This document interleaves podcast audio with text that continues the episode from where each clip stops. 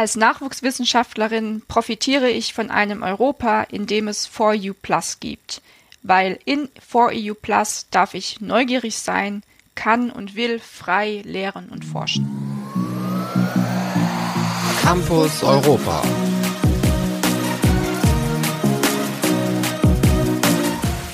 Guten Tag, liebe Hörerinnen und Hörer und herzlich willkommen zu einer neuen Folge von Campus Europa, dem DAAD-Podcast rund um die europäischen Hochschulallianzen. Mein Name ist Anke Stahl, ich arbeite für den DAAD und regelmäßig spreche ich hier mit einem Partner aus solch einer europäischen Hochschule über die konkreten Erfahrungen der Hochschulallianz und über ihren Beitrag zu den globalen Herausforderungen. Früh übt sich. Das gilt auch in der Forschung.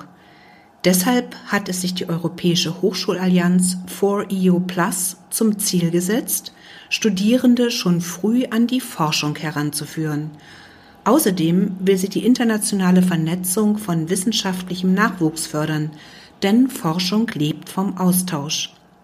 Das haben uns nicht zuletzt die internationalen Bemühungen zur Eindämmung des Coronavirus vor Augen geführt. Hinter 4EU Plus stehen sechs forschungsstarke Hochschulen, darunter die Universität Heidelberg und die Sorbonne in Paris. Wie 4EU Plus diese internationale Vernetzung lebt, das erklärt uns gleich Frau Theresa Möke, die heute hier bei mir zu Gast ist. Frau Möke ist Doktorandin im Fach Geschichte an der Universität Heidelberg.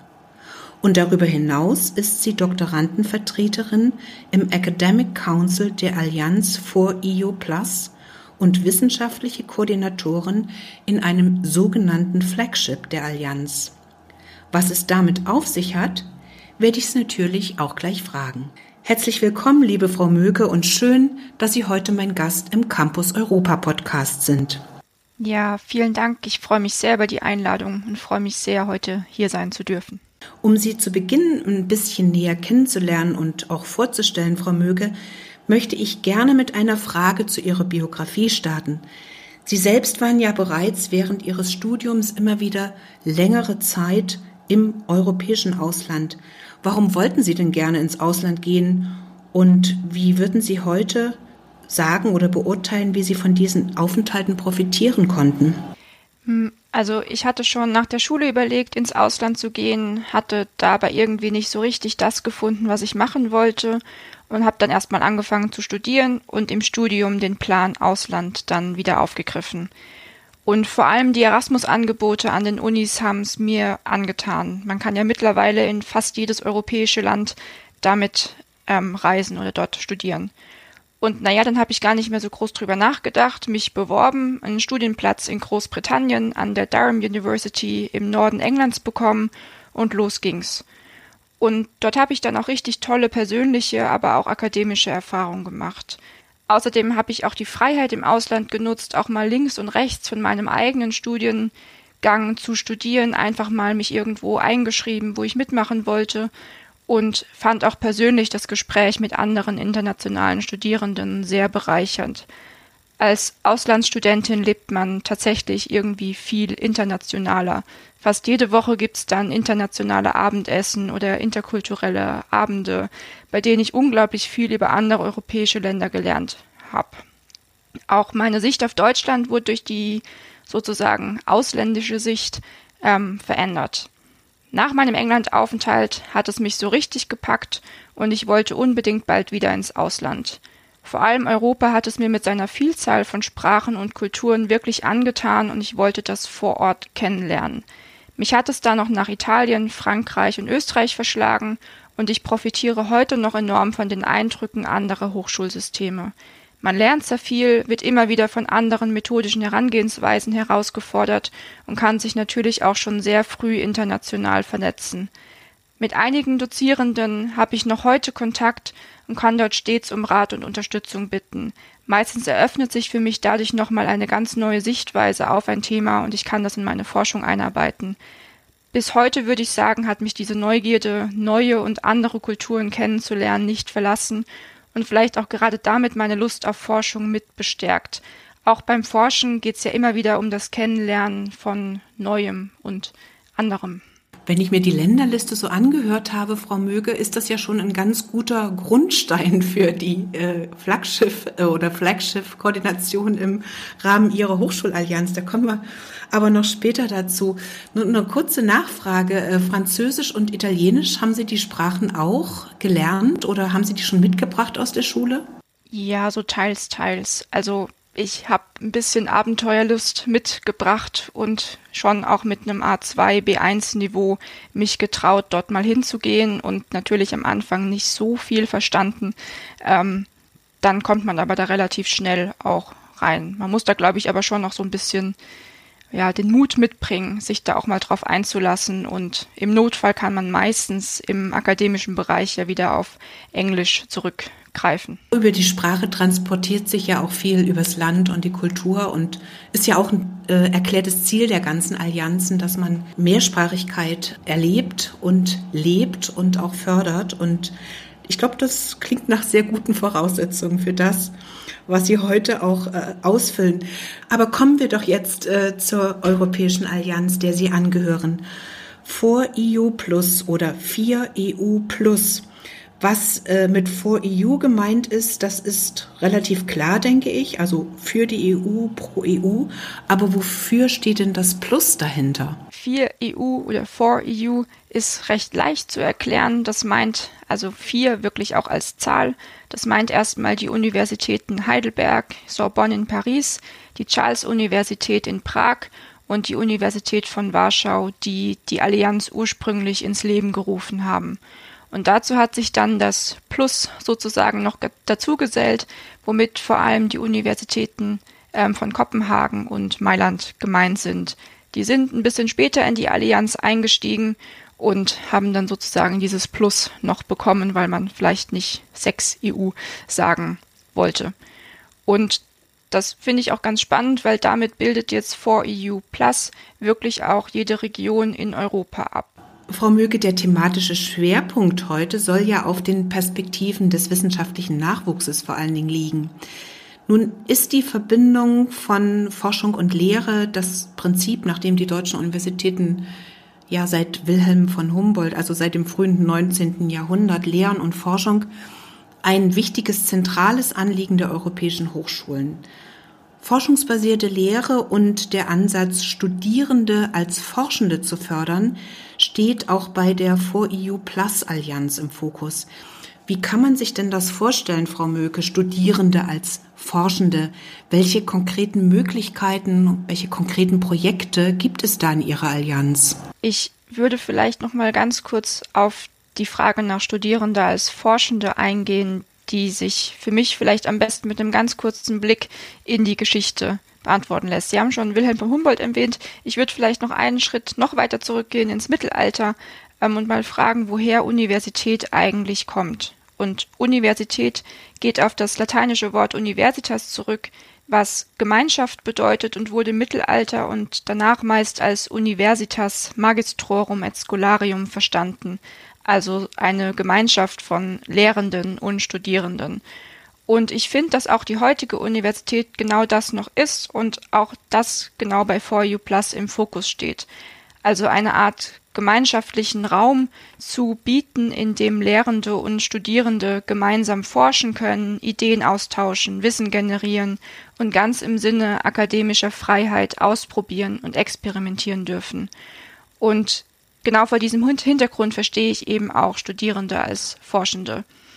Ich selbst habe schon in meinen ersten Semestern Einblick in aktuelle Forschung bekommen, in dem Lehrende in ihren Kursen aktuelle Forschung vermittelt haben und das uns Studierenden zur Diskussion gestellt ähm, haben.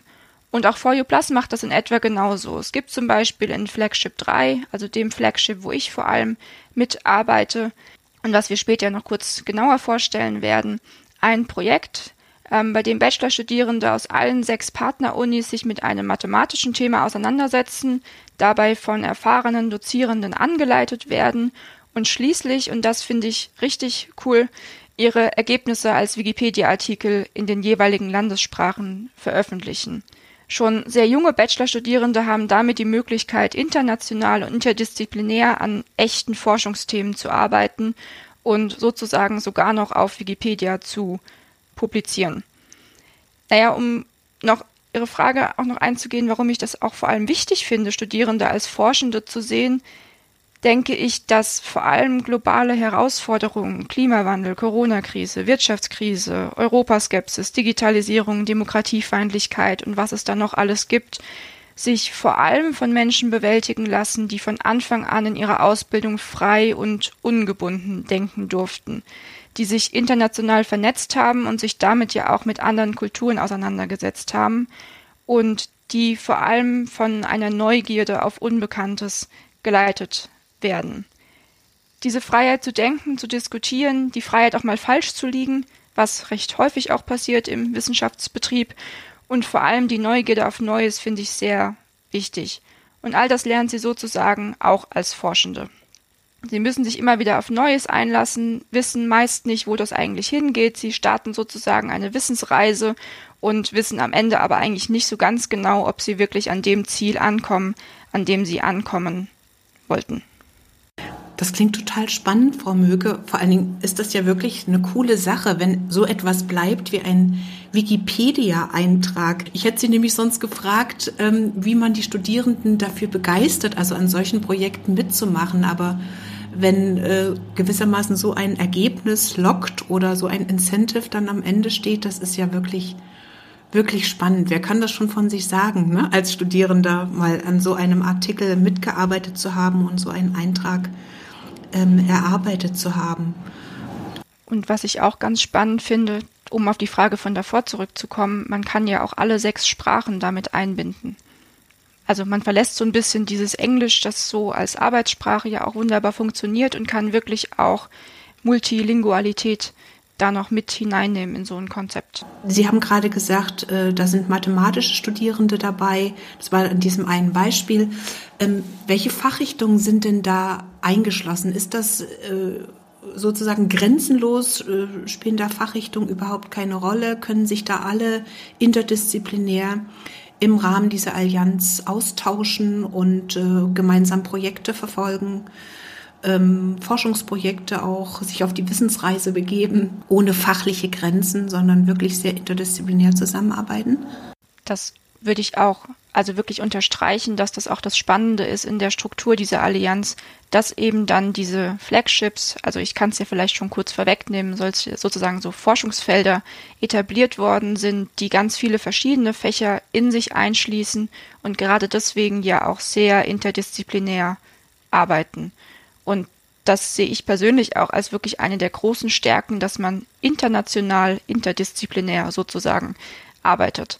Also nicht nur in den eigenen Grenzen der Heimatuniversität ähm, schon sich mit anderen Professorinnen, WissenschaftlerInnen und so weiter austauscht, sondern das Ganze nochmal auf eine internationale ähm, Ebene hebt, sozusagen immer wieder mit sechs multipliziert. Die internationale Vernetzung nehme ich jetzt gleich nochmal als Stichwort auf, die Sie genannt haben, nämlich zu diesem Schwerpunktthema, wie sich auch der wissenschaftliche Nachwuchs äh, vernetzt, der eben durch diese Allianz äh, auch neue Möglichkeiten zur Vertiefung seiner spezifischen Forschungsschwerpunkte bekommt. Zu dieser Gruppe dieser Nachwuchswissenschaftlerinnen gehören ja auch Sie. Das heißt, es berührt Ihre unmittelbare Lebens- und Erfahrungswelt, Frau Möge. Sie haben das äh, schon mal so ein bisschen anklingen lassen, auch eingangs aus Ihrer Biografie. Aber ich würde gerne noch mal nachfragen, warum Sie denn die internationale Vernetzung für so wichtig halten und auch welche Chancen es für Sie als Doktorandin in Ihrem Forschungsfeld ähm, eröffnet, in dieser Allianz mitzuarbeiten. Also generell würde ich sagen, ähm, dass internationale Vernetzung eigentlich mittlerweile fast Grundvoraussetzung ist, um wissenschaftlich arbeiten zu können. Für mich persönlich, ähm, das habe ich auch am Anfang schon so ein bisschen angedeutet, war es einfach auch sehr spannend und auch wirklich intellektuell bereichernd, neue methodische Ansätze kennenzulernen im Ausland. Jeder macht da ja schon noch mal so ein bisschen was anderes und auch auf andere Schwerpunktthemen aufmerksam zu werden. Also man hat ja schon auch als deutsche Universitäten so Themen, die man besonders gerne bearbeitet, die vielleicht im Ausland gar nicht so im Trend sind und dort man eben andere Themen eher bearbeitet. Für mich und mein Forschungsfeld So, um es ein bisschen spezifischer zu machen, sind vor allem neue Ansätze globaler Verflechtung und globaler Geschichtswissenschaft in den Mittelpunkt gerückt. Also lange Zeit war gerade in den Geschichtswissenschaften vor allem ähm, so ein Trend zu beobachten, dass man eher so an nationalen Themen interessiert war, also daran, die deutsche Geschichte zu schreiben oder die französische Geschichte zu schreiben und man sich aber recht wenig mit Fragen inter- und transkulturellen Austauschs beschäftigt hat. Und gerade in den letzten Jahren ist man davon eher abgerückt und hat sich eher globaleren Themen zugewandt. Zum Beispiel habe ich in Heidelberg offiziell auch nicht Geschichte studiert, sondern Global History hieß der Studiengang. Und wie der Name schon sagt, beschäftigt sich Global History vor allem mit Fragen interkulturellen Austauschs, fragt nach globalen Verflechtungen und wie andere Kulturen auf uns und unser Denken eingewirkt haben. Und auch das hat ja auch schon Einfluss auf die Öffentlichkeit. Also vielleicht ein bisschen überspitzt formuliert, stellen Sie sich vor, Sie laufen in den Buchladen, wollen ein Geschichtsbuch kaufen und es gibt nur noch Geschichtsbücher, die die europäische Geschichte erzählen und schreiben. Und die deutsche Geschichte sozusagen als Gedankenbeispiel gibt's in diesem Buchladen schon gar nicht mehr. Ähm, das macht natürlich was mit uns und unserer Wahrnehmung auf uns selbst und unsere eigene Zugehörigkeit. Und For You Plus bietet ge dabei genau die Möglichkeiten, die eine solche Verflechtungsgeschichte auch braucht. Es gibt zum Beispiel in For You Plus ein College of Central European Studies, also so ein Kolleg für zentraleuropäische Studien, das interdisziplinär arbeitet und unterschiedliche forschungsorientierte Lehrformate, zum Beispiel Seminare, Summer Schools, Feldforschungsaufenthalte und dergleichen mehr zusammenführt. Und dadurch werden Promovierende viel mehr miteinander vernetzt und kommen in Kontakt mit anderen Wissenschaftskulturen. Gleichzeitig ist aus deutscher Perspektive dieses Kolleg auch ein gutes Beispiel, wie 4U Plus neue inhaltliche Schwerpunkte setzt. Also den Blick mehr richtet auf die Geschichte und die Erforschung Zentraleuropas, also vor allem Polens, Tschechiens, Ungarns und so weiter, was an deutschen Universitäten noch nicht so im Zentrum steht, wie es das meines Erachtens könnte und vielleicht auch sollte. Ähm, und auch das ist natürlich was, was den Weg zu einer globaleren und europäischeren Geschichtswissenschaft weist. Und auch vor allem, wie gesagt, geht es dabei ja auch wieder um die Vernetzung schon relativ früh mit anderen Nachwuchswissenschaftlerinnen, um den Austausch, um Fragen von unterschiedlichen Methoden und Herangehensweisen, wovon ich persönlich bis jetzt immer sehr profitiert habe. Ist das eine Vision, Frau Möge? Das klingt spannend, ähm, dass es dann keine nationalhistorischen Geschichtsbücher mehr gibt im Buchladen, sondern dass man eben dann globale oder auch europäische Geschichte äh, integriert, also aus allen Ländern, Nationen äh, die Historie dann integriert, irgendwie aufbereitet, lernt, ähm, erforscht? Also wäre vielleicht eine ganz spannende Vision. Ich glaube aber, dass man also dass diese Vision gar nicht auswählen muss. Also es darf ja weiterhin auch die deutsche Geschichte geben, die nationale Geschichte und so weiter. Daneben vielleicht aber auch noch, um bei unserem Buchladenbeispiel zu bleiben, eben auch noch ein paar Bücher, die sich fragen, wie geht eigentlich die europäische Geschichte? Oder wie geht die Geschichte Zentraleuropas? Oder wie geht vielleicht auch die Geschichte von Europa und Asien oder so? Ähm, und ich denke, dass diese neue Vielfalt vielleicht gerade auch die Chance ist, die For You Plus und andere internationale Programme bieten, den Blick eben auch zu weiten ähm, und auch neue Themat Thematiken äh, mit einzuschließen. Ja, manchmal äh, wünschte ich mir, äh, das würde auch in den Schulen schon ein bisschen stärker drauf gelenkt und nicht sozusagen als Säule. Jetzt sprechen wir über dieses, äh, über diese geschichtliche Periode in Deutschland und dann sprechen wir über das nächste, äh, sondern dass man eben den Blick über den Tellerrand so früh wie möglich äh, tun kann, um eben auch so Gemeinsamkeiten, Unterschiede, Wiederholungen festzustellen. Spannend. Frau Möge. Leider haben wir nicht Zeit, da noch so ganz äh, äh, tief reinzugehen, aber das klingt wirklich sehr vielversprechend und man versteht jetzt auch besser, äh, worin man sich oder wie sich Doktorandinnen und Doktoranden eben in diesem Kolleg, das sie da gegründet haben, äh, austauschen können und gemeinsam an verschiedenen Forschungsthemen arbeiten kann. Das ja dann wahrscheinlich auch wieder, ich will nicht sagen als Wikipedia-Artikel, aber doch eben wieder in die eigene Geschichtsschreibung oder vielleicht in Curricula oder Lehrbuchherstellung oder wie auch immer dann später sich mal niederschlägt in entsprechenden Werken. Genau. Oder vielleicht für ähm, Promovierende auch in, in natürlich wissenschaftlichen Zeitschriften und so. Also allein schon die Möglichkeit haben zu können, in einer wissenschaftlichen Zeitschrift aus Polen zum Beispiel zu publizieren, ähm, glaube ich, käme ich jetzt als deutsche Promovierende nicht, wenn es nicht solche Kollegs auch gäbe, mit eben den Kontakten, die man dort auch knüpft und dann die Möglichkeiten eben auch überhaupt auf solche Zeitschriften aufmerksam zu werden.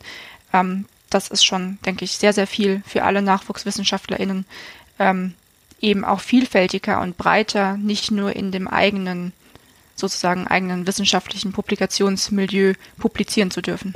Ja, das ist wirklich auch ein großes Plus, das stimmt.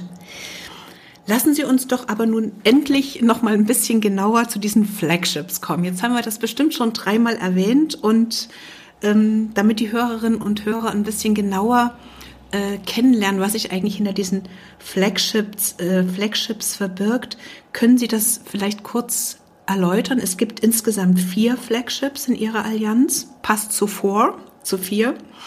Und ähm, Sie sind ja auch selbst für eins verantwortlich, aber vielleicht können Sie die ganz kurz nennen, kurz, ganz kurz beschreiben.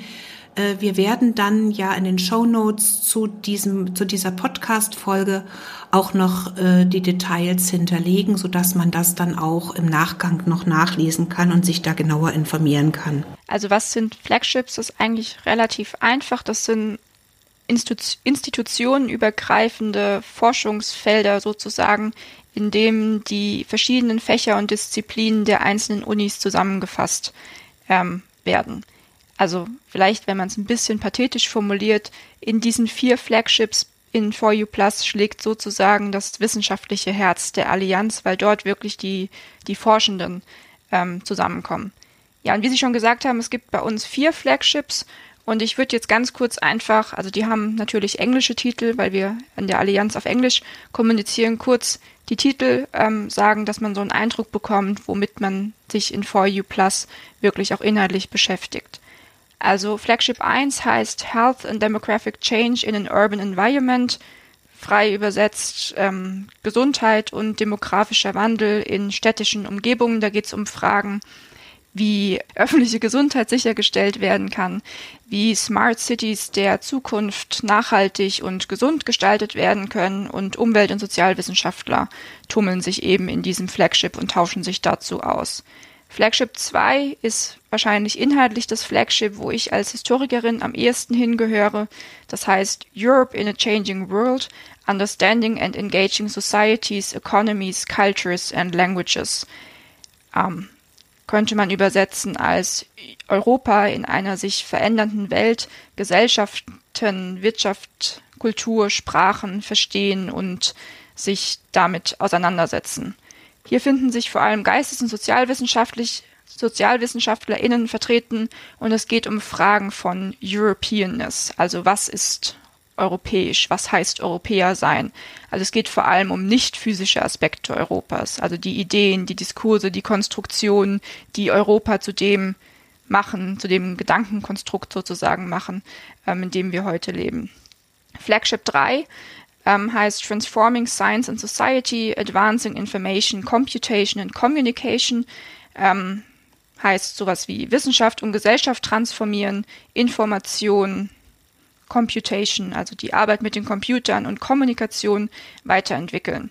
Wie der Name schon andeutet, da geht es vor allem um die ComputerwissenschaftlerInnen, InformatikerInnen, MathematikerInnen, ähm, Fragen von Big Data, Artificial Intelligence, also künstliche Intelligenz und Computational Science im Generellen.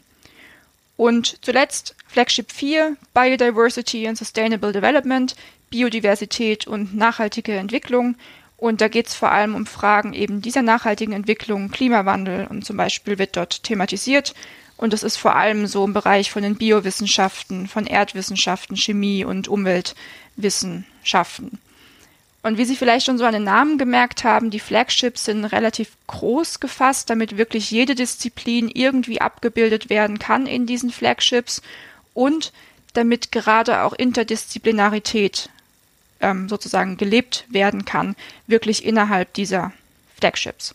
Innerhalb dieser Flagships gibt es eben dann für Menschen wie mich die Möglichkeit, Kontakte zu knüpfen an europäischen Partnerunis, dann Austauschaufenthalte zu absolvieren, Forschungsaufenthalte zu machen und so weiter ähm, und eben auch gemeinsame Forschungsprojekte und Publikationen zu verwirklichen.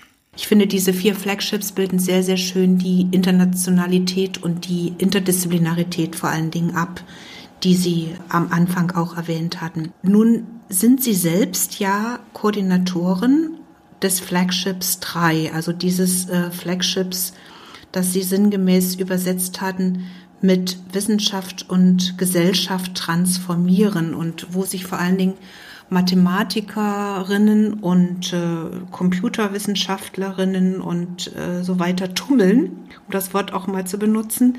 Sie selbst promovieren aber in Geschichte und forschen in einem Projekt mit dem Titel Theologenbriefwechsel im Südwesten des Reiches in der frühen Neuzeit 1550 bis 1620. Da müssten Sie uns doch mal aufklären, wie das zusammenpasst und wie Sie zu dieser Funktion im Flagship 3 gekommen sind. Das hört sich tatsächlich erstmal ein bisschen seltsam an und das ist gar nicht so kurz und so einfach zu ähm, erklären. Also nun, wie bin ich dorthin gekommen? Ich habe die Promotionsstelle in dem von Ihnen genannten Projekt ähm, bekommen, Theologenbriefwechsel im Südwesten des Reiches. Auch davon gibt es übrigens ähm, eine Website, die man vielleicht auch in den Show Notes dann erwähnen kann. Und das Projekt eben hat ganz zukunftsorientiert schon Methoden und Anwendungen der Computerwissenschaften in die Geisteswissenschaften integriert. Ähm, also fachlich läuft das dann meistens unter dem Begriff der Digital Humanities, also der digitalen Geisteswissenschaften. Und das Projekt ist entstanden aus einer Kooperation zwischen einem Theologieprofessor und einem Informatikprofessor, die sich gemeinsam überlegt haben, wie man historische Dokumente computergestützt erforschen kann. Fragen sind da zum Beispiel, wie und in welchen Datenbanken man historische Dokumente speichert. Leider sind ja Bücher schon lange nicht mehr so das einzige Medium, in dem man das machen kann. Und da stellen sich dann auch Fragen nach Metadaten und deren Erfassung, aber auch Fragen danach, wie durch Artificial Intelligence, also Computer sozusagen, historische Dokumente gelesen werden können. Das kann man sich vielleicht mal versuchen, an einem Beispiel zu verdeutlichen. Stellen Sie sich mal vor, Sie haben einen 500 Jahre alten Brief vor sich liegen. Stellen Sie sich dann vor, der ist in der schlimmsten Handschrift geschrieben, die Sie in Ihrem ganzen bekannten Freundeskreis so kennen. Und stellen Sie sich dann noch vor, da ist Ihnen noch der Kaffee und das Pausensandwich irgendwie draufgefallen. Ähm, und fragen Sie sich dann, wie ein Computer jetzt diesen Brief lesen kann. Computer sind ja so ganz auf Regelmäßigkeit und Wiedererkennung und so weiter angewiesen. Ähm, und das ist bei dem beschriebenen Brief natürlich eher schwierig. Ähm, ja, und mit solchen Fragen habe ich mich da dann eben beschäftigt oder auch solchen Dingen wie historische Netzwerke computergestützt aufgezeigt werden können. Stellen Sie sich vor, Sie haben 40.000 Briefe und wollen jetzt aber wissen, welcher Briefschreiber besonders im Norden Europas gewirkt hat. Das können Sie auch auszählen, das können Sie aber noch viel besser mit einem Computer auch zeigen, wirklich auch so ein Netzwerk sich entstehen lassen mit eben auch so einer Karte Europas zum Beispiel. Ähm, Genau, und eben diese computerwissenschaftlichen Methoden und Hilfs, Hilfsmethoden ähm, helfen natürlich auch ähm, in den Geisteswissenschaften ganz neue Fragen und ähm, Antworten auch. Also Fragen zu stellen und Antworten zu geben. Mich hat es dann jedenfalls sehr fasziniert in diesem Projekt, ähm, hat wirklich auch mal wieder die Neugierde gepackt und ich habe mich da so ein bisschen eingearbeitet in die Digital Humanities, die digitalen Geisteswissenschaften und bin vor allem deswegen dann auch in Flagship 3 gelandet. Und Flagship 3 ist natürlich, wie Sie schon gesagt haben, vor allem Mathematikerinnen und Informatikerinnen, die sich dort tummeln ähm, und dann dementsprechend auch noch viel breiter aufgestellt als die Digital Humanities. Aber ich freue mich da sehr drüber, durch diese Stelle weiteren Einblick in das riesige Feld der Computerwissenschaften zu bekommen und kann auch in dem Flagship schon meine Erfahrungen mit den Digital Humanities einsetzen. Zum Beispiel ist ein Einführungskurs in die oben beschriebenen Fragestellungen geplant, soll junge Studierende der Geisteswissenschaften schon früh an Programmierung und Computerwissenschaft heranführen. Außerdem steht, entsteht in dem Flagship auch gerade ein Kurs zur Data Literacy, also zur ähm, Sprachfähigkeit in den Daten sozusagen. Ähm, der Studierende aller Fächer dazu befähigen soll, sich sicher im digitalen Raum zu bewegen. Und so vor allem in dieser Nischenposition als Digital Humanities Person kann ich in diesem Flagship auch mitarbeiten. Ich finde, das war ein super Beispiel. Ähm, das werde ich bestimmt nicht mehr vergessen. Dieses äh, alte Dokument in der unleserlichen Handschrift und bekleckert mit Kaffee und Sandwich. Und äh, das kann man sich ja vorstellen. Man kennt das ja aus Museen, ja, diese alten Schriftstücke, die äh, da äh, mit viel Aufwand restauriert wurden. Und wenn man dann noch über die Computerwissenschaften mit solchen Arbeitserleichterungen in Zukunft für die Auswertung rechnen kann, das ist, äh, glaube ich, ein sehr schönes und eindrückliches Beispiel für die ähm, für das Zusammenwirken von völlig unterschiedlichen Disziplinen, die man vielleicht jetzt als äh, Laie gar nicht auf den ersten Blick zusammenbringen würde. Nun weiß ich, Frau Möge, dass Sie im letzten Jahr auch unter anderem an der Organisation einer Sommerschule mitgewirkt haben, einer Sommerschule für Nachwuchswissenschaftlerinnen am Institut für wissenschaftliches Rechnen an der Universität Heidelberg. Ging es da inhaltlich um ähnliche Themen, wie Sie sie gerade beschrieben haben? Und äh, was wurde da erreicht? Ja, also genau, ich habe bei dieser Summer School mitgewirkt und also das war wirklich so eine reine MathematikerInnen und InformatikerInnen Veranstaltung. Also jetzt den Bereich, den ich gerade beschrieben habe, wurde dort weniger thematisiert. Das Thema hieß Mathematical and Computational Methods for Demanding Applications das ähm, frei übersetzt sowas heißt wie mathematische und computerwissenschaftliche Methoden zur Erstellung von herausfordernden Anwendungen. Also es geht, also zwei Teile wurden dabei abgedeckt. Es ging um die Methoden in Mathematik und Computerwissenschaften und wie neue Methoden auch dazu führen kann, dass man eben computergeschützte Anwendungen, also ganz flach formuliert vielleicht wirklich Programme, ähm, programmieren und entwickeln kann. Und wie hat das zur internationalen Vernetzung im Netzwerk unter den Nachwuchswissenschaftlerinnen beigetragen? Genau, also die Summer School hat sich vor allem an Promovierende gerichtet, eben aus allen Universitäten unserer 4U Plus Allianz. Wir konnten wegen Corona leider nicht alle vor Ort begrüßen, ähm, trotzdem aber eben Forscherinnen aus Warschau und Kopenhagen, die nach Heidelberg gekommen sind und hatten auch fünf Referentinnen von den sechs Partnerunis eingeladen. Fünf deswegen, weil die Summer School eine Woche ging und jeweils ein Referent pro Tag eingeplant ähm, war.